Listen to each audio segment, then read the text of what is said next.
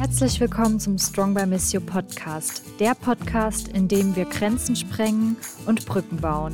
Wir bringen dir die Welt in dein Wohnzimmer.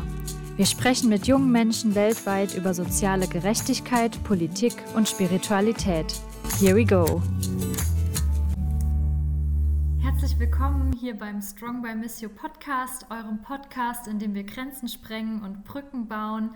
Ich bin Marita und wir haben heute ähm, einen Gast zu Besuch. Wir haben jetzt für den Advent für euch eine besondere Themenreihe am Start. Ähm, wir sprechen über das Buch vom Kollektiv Weihnachten.de. Die haben für die Adventszeit einen sehr schönen Sammelband veröffentlicht zum Thema Weihnachten kann erst werden, wenn, Punkt, Punkt, Punkt, wie die Nacht wieder heilig wird. Das ist der Titel des Buchs. Es haben verschiedene Autoren und Autorinnen Beiträge zu diesem Buch verfasst. Es geht um ganz viele verschiedene Themen ähm, rund um das Thema Diskriminierungskritik, Machtkritik und die Frage, was es eigentlich braucht, auch in der Adventszeit, damit Weihnachten Wirklichkeit werden kann und das Wunder der Weihnacht wirklich Einzug erhalten kann hier unter uns. Und einer der Autoren und Autorinnen ist Rodrigue Naotanga. Er hat für das Buch einen Beitrag zusammen mit Schwester Solange verfasst und Rodrigue, wir freuen uns, dass du heute hier bei uns im Podcast bist, um über diesen Beitrag zu sprechen und deine persönlichen Gedanken rund um das Thema Weihnachten und was es dafür braucht. Also an dieser Stelle ganz herzlich willkommen, Rodrigue, hier bei uns im Podcast. Danke, danke für die Einladung. Ja, sehr gerne. Rodrigue, magst du dich unseren Zuhörern und Zuhörerinnen einmal vorstellen? Wer bist du? Was machst du? Und inwiefern äh, hast du deinen Weg zu diesem Buchband auch gefunden und daran mitgewirkt? Also, mein Name ist Rodrigue Nauchtangar. Ich bin ein Jesuitenpater aus dem Tschad und äh, bin äh, jetzt ein Dozent an der Theolo am Theologischen Institut der Gesellschaft Jesu in Abidjan. Das ist die äh, wirtschaftliche Hauptstadt der Elfenbeinküste, Côte d'Ivoire. Und ich leite auch unser, ähm, unseren hiesigen Universitäts- oder Institutsverlag. Das ist, was ich tagtäglich so mache, neben meiner Tätigkeit als Priester natürlich. Ja, und ich habe diesen Beitrag mit der Schwester äh, Solange Sia äh, äh, verfasst beziehungsweise sie hat es geschrieben und ich habe es übersetzt und auch äh, ein bisschen überarbeitet, weil wir viel miteinander darüber diskutiert haben. Sie ist eine Theologin äh, aus Côte d'Ivoire, aus, aus der Elfenbeinküste. Äh, sie ist eigentlich die erste äh, Doktorin in Theologie äh, des Landes. Sie ist eine Ordensschwester und äh, vor einem Monat ist sie auch in der Theologischen Kommission der äh, SECAM, also das ist äh, die Bischofskonferenz auf afrikanischer Ebene. Sie äh, ist auch Dozentin hier in, am Institut der Gesellschaft Jesu für Theologie, aber auch anderswo, in einem anderen Institut, wo die Ordensleute sich zusammengetan haben, um äh, ihre eigenen äh, Mitbrüder und, und Schwestern zu ja, auszubilden. Also wir beiden sind die beiden Autoren. Ja, ja. Und äh, Rodrigue, wir kennen uns ja tatsächlich auch schon äh, längere Zeit, weil wir zusammen in Frankfurt an der Hochschule St. Georgen auch zusammen studiert haben. Beziehungsweise ich war gerade frische Studentin und du warst schon an deiner Promotion dran. Du warst schon einige Schritte weiter voraus. Aber vielleicht auch so, ähm, um da auch nochmal den Hintergrund zu erklären, daher genau. kennen wir beide uns auch schon. Und deshalb freue ich mich auch, dass du heute hier bei uns im Podcast wieder zu Besuch bist. Du hast ja auch schon öfter mit Missio zusammengearbeitet gearbeitet und da auch zum Thema Religionsfreiheit zum Beispiel mit uns gearbeitet. Ähm, also das vielleicht auch als Hintergrund, damit die Zuhörer verstehen, wie der Kontakt auch zwischen uns beiden zustande genau. gekommen ist. Ich finde es immer schön, auch gute Bekannte und alte Freunde im Podcast zu haben und da weiter miteinander im Gespräch zu bleiben, weil du auch so viel interkulturelles Wissen mitbringst und ja auch sehr engagiert bist ähm, von daher danke, dass du dir die Zeit hier auch nimmst, um bei uns zu Besuch zu sein. Und ähm, auch jetzt schon zu Schwester Solange, es ist sehr beeindruckend, was sie auch alles macht. Deshalb, ähm, leider kann sie jetzt nicht hier bei der Aufnahme dabei sein, aber wir werden dann auch später auf unserem Instagram- und Facebook-Kanal Schwester Solange nochmal in einem biografischen Porträt vorstellen und ihre Arbeit auch im Detail vorstellen, damit ihr euch da noch einen weiteren Überblick über ihre vielfältige Arbeit verschaffen könnt. Ähm, ja, und haben jetzt eben noch die Möglichkeit, mit dir, Rodrigue, in den Austausch zu kommen zu dem besagten Artikel. Ähm, ich habe ihn hier auch vor mir. Und der Titel des Beitrags lautet Kinder in Afrika wahrlich Kinder sein lassen. Und das finde ich einen wunderschönen Titel, Rodrigue. Magst du uns ein bisschen den Hintergrund zu diesem Beitrag ähm, erklären? Wie kam es dazu? Was hat euch umgetrieben, als ihr diesen Beitrag verfasst habt? Ja, also, also du hattest ja auch die Frage nach dem Hintergrund äh, gefragt. Ich habe leider nicht, nicht äh. Aber wie du gesagt hast, wir hatten uns also in St. Georgen kennengelernt und du hast mich dann äh, gefragt, ob ich gerne mitwirken kann. Ja, und ich habe natürlich zugesagt, weil ich schon äh, längere Zeit mit Missio arbeite. Und dann wurde ich dann gefragt, und das ist für mich äh, wirklich eine gute Gelegenheit, auch ähm, auf weltkirchlicher Ebene äh, theologisch auch äh, dynamisch zu bleiben, weil es gibt natürlich hier viele äh, Verpflichtungen, die uns dann einfach, ja, manchmal hat man äh, wenig Zeit, um auch wirtschaftlich in der Forschung tätig zu sein und auch Kontakt auf internationaler Ebene zu, äh, zu, zu, haben. Ähm, also zum, zum Titel des, des Buches, darüber haben wir lange diskutiert mit der Schwester es ging zunächst mal darum zu, zu gucken, was wir als äh, Beitrag leisten können. Und sie ist ja auch, äh, was ich äh, sagen muss, die Direktorin äh, eines Instituts, äh, das über Missbrauch äh, in, unseren, hiesigen, in unserer hiesigen Gesellschaft arbeitet. Und es ist also interessant für sie halt über Missbrauch von Kindern zu, zu, zu sprechen weil sie auch eine Spezialistin davon ist. Und das ist wirklich eine traurige Geschichte. Ähm, es ist nicht, die, der Kontext ist ganz anders hier, weil die Kinder, äh, die verletzlich sind, äh, eigentlich Kinder, die keine echte Familie haben. Und deswegen sind wir darauf gekommen, dass wir doch über diese, diese Situation arbeiten, arbeiten und auch äh, bekannt geben. Das ist so zum Hintergrund des Titels und des Aufsatzes.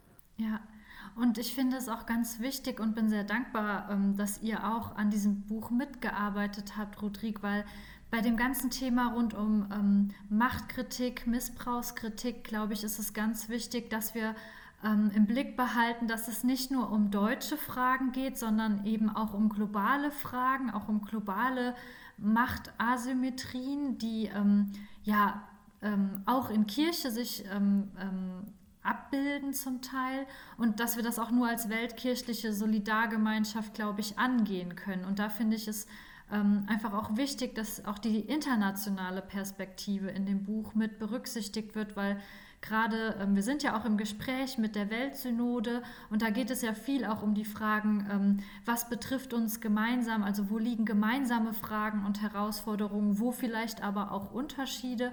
Und für mich war das nochmal ähm, auch irgendwo heilsam zu sehen, dass wir ähm, gemeinsam an diesen Themen dran sind und gemeinsam schauen, wie wir das als Glaubensgemeinschaft angehen können, um da Menschen auch sichere Räume bieten zu können. Und an der Stelle wollte ich auch einfach nochmal Danke sagen, dass du da auch bereit warst, zusammen mit Schwester Solange diesen Beitrag zu leisten, damit wir nicht nur zu sehr auf uns selbst auch schauen. Ich glaube, das ist auch oft die Gefahr, dass man ähm, diese Themen nur auf Mikroebene im direkten Umfeld reflektiert, sondern auch schaut, wir als ähm, christliche Gemeinschaft, das finde ich ist eine unserer größten Stärken, sind eine Weltgemeinschaft und deshalb, ja, finde ich es sehr gewinnbringend, dass du auch noch mal einen höheren oder weiteren Horizont aufgemacht hast in dieser kritischen Reflexion. Gerne, gerne. Ja.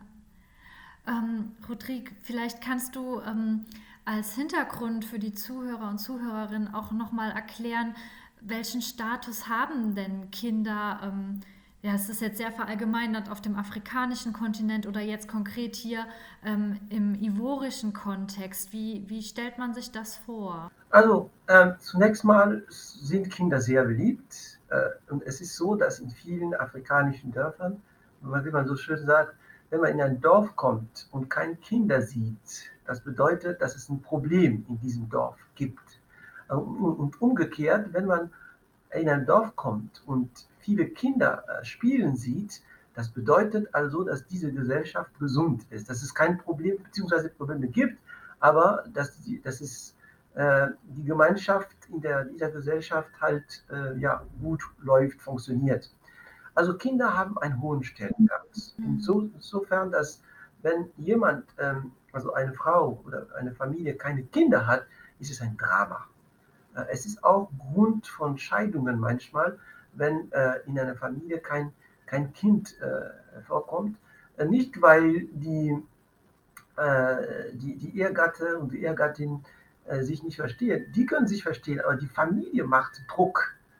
Und die Familie macht so insofern Druck, dass manchmal der Mann einfach ja, sich also mit der Frau trennt, weil der Druck einfach zu viel ist. Also Kinder spielen wirklich eine sehr wichtige Rolle in der Gesellschaft. Das bedeutet also, dass die für die sozusagen die für eine gesunde Gesellschaft in unseren afrikanischen äh, Gemeinschaften auch Kinder dabei sein müssen und zwar Kinder, die glücklich sind. Und deshalb ist auch dieses Thema von also über Kindermissbrauch und so wichtig für uns, weil wenn Kinder glücklich sind, das bedeutet, dass die Gesellschaft gesund ist, dass es gut ist, in dieser Gesellschaft ja. zu leben. Und deshalb auch dieses Engagement äh, von Seite der Kirche und von Seite der Christen allgemein äh, für die Kinder, für den Schutz der Kinder. Und ja, so viel zum Hintergrund und zum Status äh, oder zur Art und Weise, wie die Kinder aus, äh, aus unserer Perspektive in unterschiedlichen afrikanischen, also schwarzafrikanischen äh, Gesellschaften angesehen werden. Und ähm, Rodrigue, ab wann ist, ähm, also ab wann werden die Kinder ähm, Erwachsene? Ich weiß nicht, wie ist das ähm, im ivorischen Kontext? Ist das anders als bei uns, dass man mit 18 als erwachsene Person gilt? Oder wie gestaltet sich auch der Übergang? Das finde ich auch nochmal spannend, der Übergang vom Kindsein zum Erwachsenenstatus.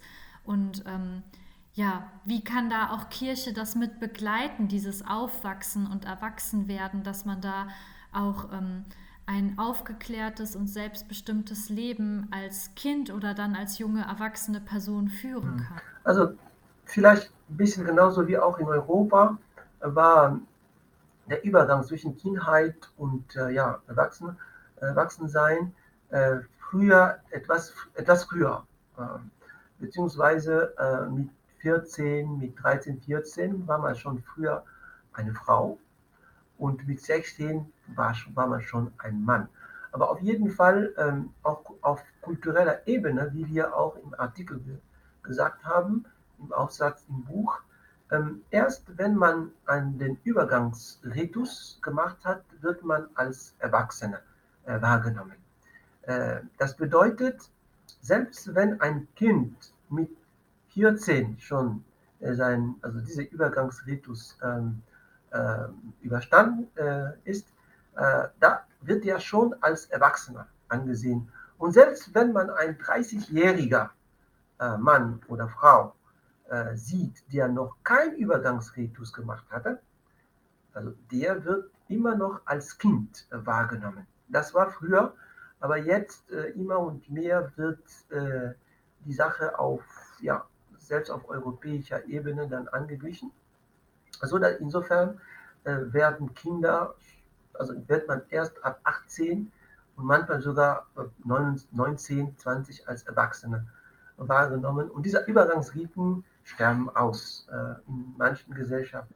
Zum Beispiel im Chat ist es noch ganz, ganz, ganz lebendig, diese Übergangsriten. Ich selber habe das gemacht und konnte erst als Erwachsene gelten, nachdem ich diesen Ritus gemacht hatte. Selbst wenn ich schon vorher schon studiert habe, hatte, also in, ja, auf der Schule äh, und so.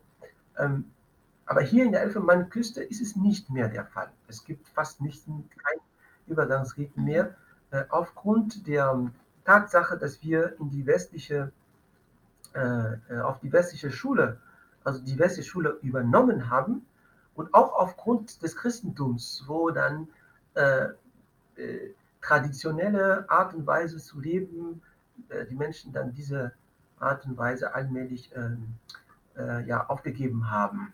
und sich an, ja, sagen wir so, westliche Standards äh, angeglichen haben.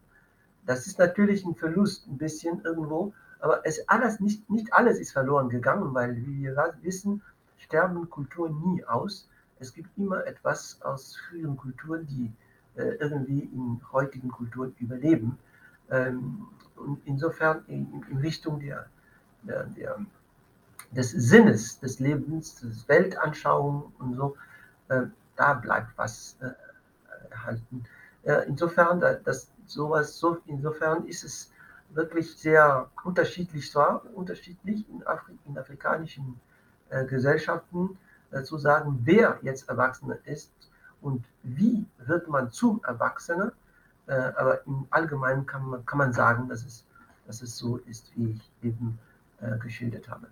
Ja, und Rodrigue, du hattest es schon ähm, angedeutet, wo es Gefahren gibt, wo Kinder besonders verletzbar oder verletzlich äh, sind oder werden.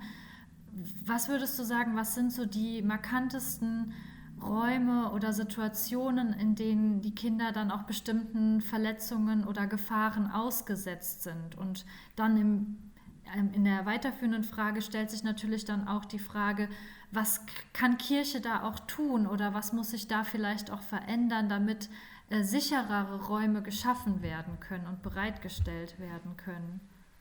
Also in unserem Aufsatz äh, haben wir darauf ähm, bestanden, dass auf der einen Seite Kultur und auf der anderen Seite Armut äh, wirklich äh, die Orte darstellen, in, der, in denen äh, Kinder verletzlich sind. Kultur, weil aus der äh, heutigen Perspektive sieht man natürlich die Übergangsriten als ein Übergriff, Übergriff auf die Kinder. Also in vielen Übergangsriten gibt es zum Beispiel bei den Männern, bei den Jungen, ähm, die Beschneidung, die ja äh, in, äh, mhm. äh, aus der westlichen Perspektive als ein Übergriff auf, auf, auf den Körper äh, wahrgenommen wird, äh, aber noch praktiziert wird. Es, gibt, es geht natürlich mit äh, physischen, physikalischen und auch psychischen äh, Schäden einher. Vielleicht bei Männern ist es noch okay, aber bei Frauen ist es viel schlimmer, nämlich mit gen genitalen Verstümmelung, die ja wirklich große Schäden, auch psychische, bei Frauen hinterlassen. Das sind so Übergriffe, die die Kinder auf einer kulturellen Ebene ausgesetzt sind. Nun, äh, aufgrund der Armut in vielen afrikanischen äh, Ländern und auch Gesellschaften, also die Mehrheit der Afrikaner sind ja arm, äh, gibt es natürlich viele Reiche auch, aber die bilden halt nicht äh, die, die Mehrheit. Bei denen ist es auch wirklich sehr schwierig, äh, geschützt zu werden. Manchmal ist es so, dass die Eltern gar nicht für die Kinder sorgen können weil sie keine Jobs finden oder weil sie keine Qualifikation, genügend Qualifikation oder Ausbildung haben, um einen anständigen Job zu finden. Äh, und im Aussatz haben wir dieses Phänomen, äh, auf dieses Phänomen, ähm, äh, dieses Phänomen beschrieben, das ja in vielen afrikanischen Gesellschaften immer, immer mehr Sorgen erregt, nämlich dass die die, die Eltern einfach verschwinden, vor allem die, die, die Väter. Also bei den Müttern ist es schwierig, einfach mhm. das Kind so zu lassen. Äh, aber bei Männern ist es so, dass sie einfach ihre äh, Verpflichtungen als äh, Familienvater fliehen und einfach so wegrennen sozusagen. Das bedeutet also, dass die Kinder auf sich selbst, äh, äh, also für sich selbst kümmern müssen und man sieht viele Kinder auf den Straßen irgendwelche Dinge verkaufen. Und es ist überlebensnotwendig, weil sie dann äh, damit, mit, mit, mit, diesem Geld, das sie verdienen, äh, ja, Nahrung, an Nahrung kommen. Also wenn man Kinder auf der Straße sieht, dann sind die äh, verletzlich. Also ich meine, die sind äh, alle möglichen Übergriffe äh, ausgesetzt, vor allem auch sexuelle Missbrauche, was die, vor allem die, die, die Mädchen äh, angeht.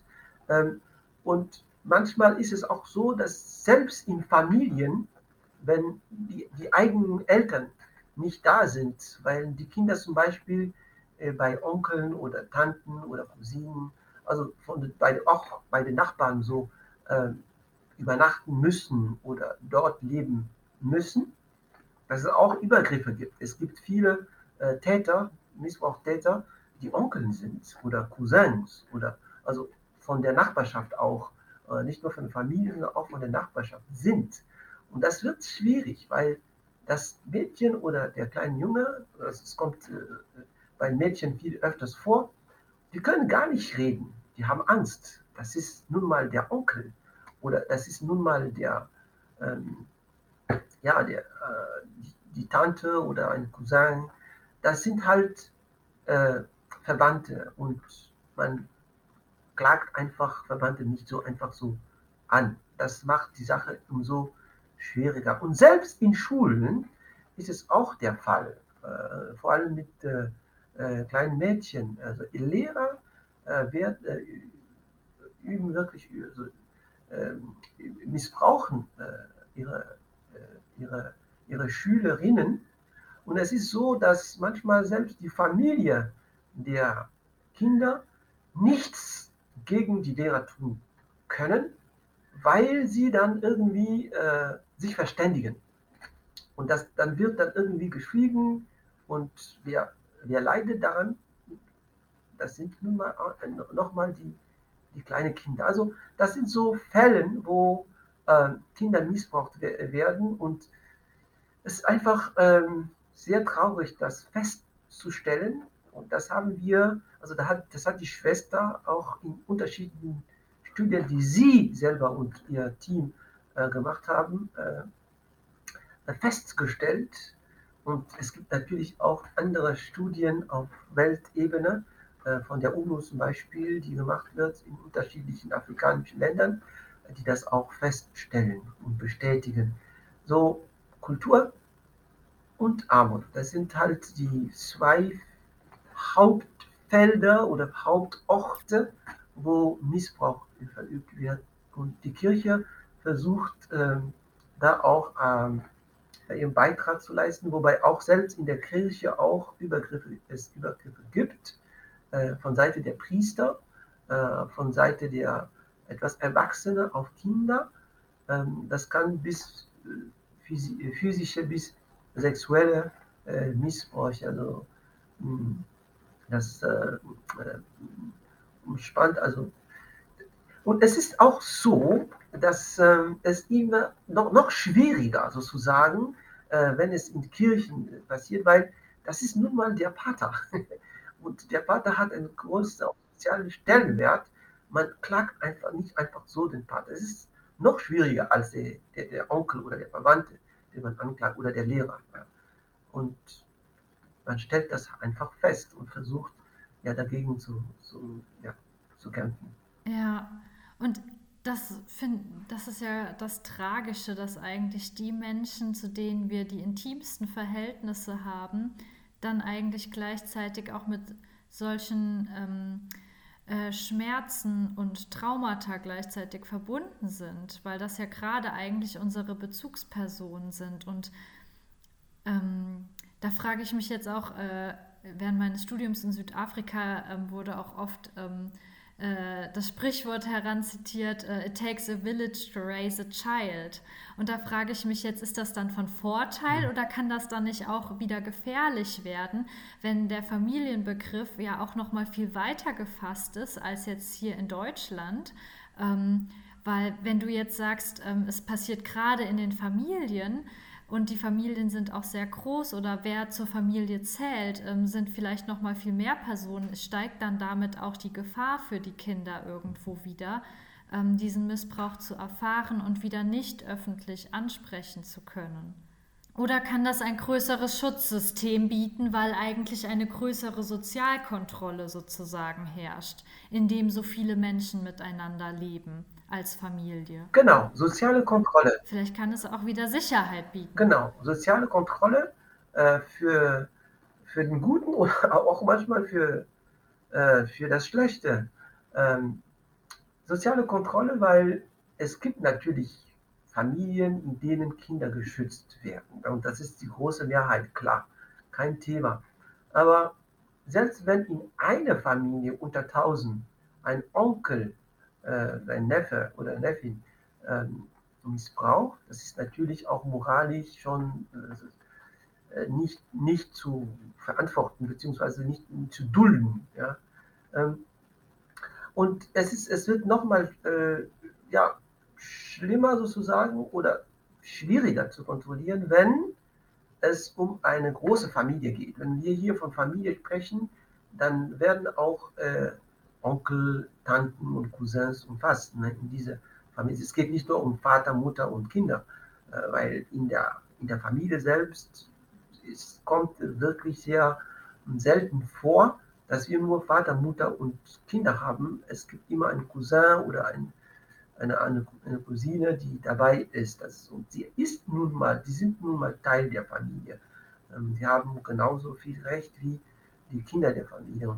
Und, das, das bedeutet, Missbrauch in diesem Umfeld wird immer schwierig, also schwer kontrollierbar in dem Sinne. Aber Gott sei Dank äh, hilft die Familie auch dazu, ähm, Kinder zu schützen. Aber wie gesagt, bei Straßenkindern ist es so, dass selbst die Großfamilie äh, keine äh, Möglichkeit hat, über, von, also, äh, für die Kinder zu sorgen, deren Eltern nicht mehr imstande sind, ähm, ja, zu, zu erziehen. Ne? Äh, die Lage ist also schlimm, kann schlimm sein in der Familie aufgrund der sozialen Kontrolle im schlechten Sinne des Wortes, aber auch schlecht für die Kinder, die außerhalb der großen Familie leben müssen, weil sie es gar nicht anders tun können. Ja, ja. ja.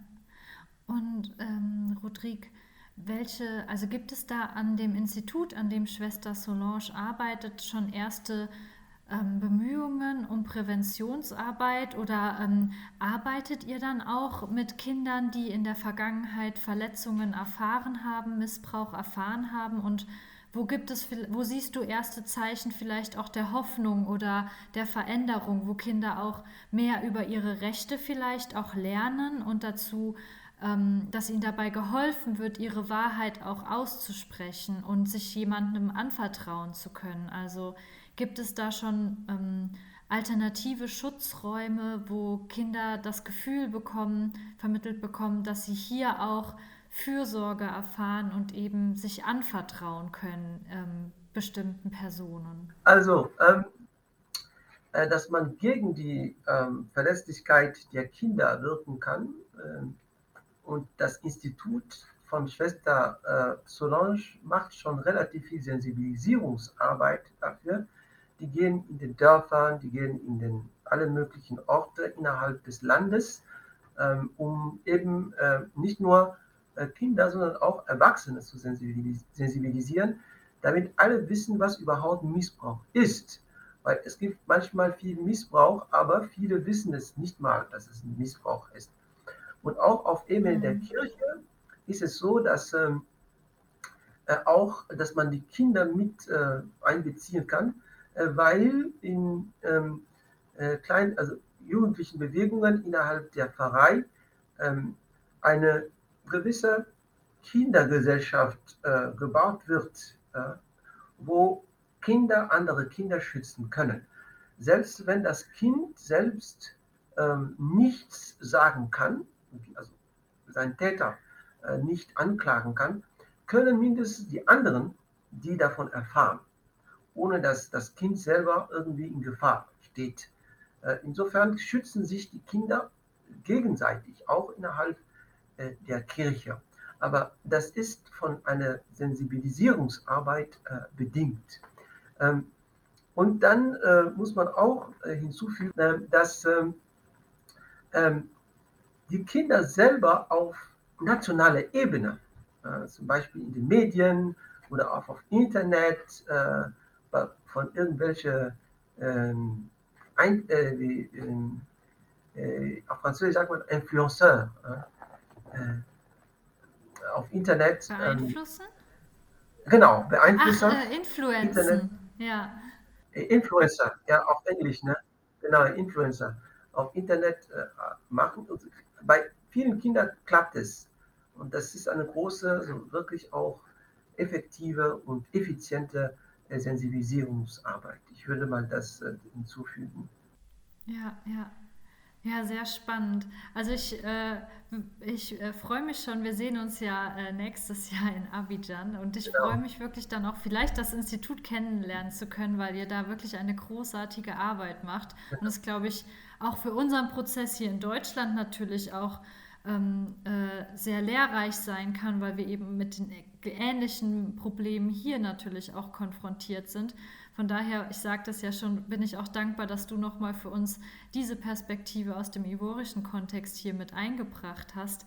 Rodrigue, ähm, so zum Ende des Gesprächs stelle ich mir jetzt die Frage, wie stellst du dir dann ein ähm, diskriminierungsfreies Weihnachtsfest vor, in dem vor allem auch die Bedeutung und Wichtigkeit von Kindern Wirklichkeit wird? Also wie kann auch oder wie kann auch für äh, Kinder Weihnachten dann wirklich werden?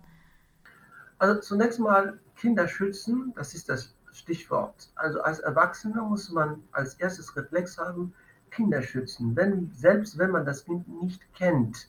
Und es ist ja auch so, dass äh, man Kinder überall schützen muss, selbst wenn die Kinder äh, in ihrer eigenen Familie sind.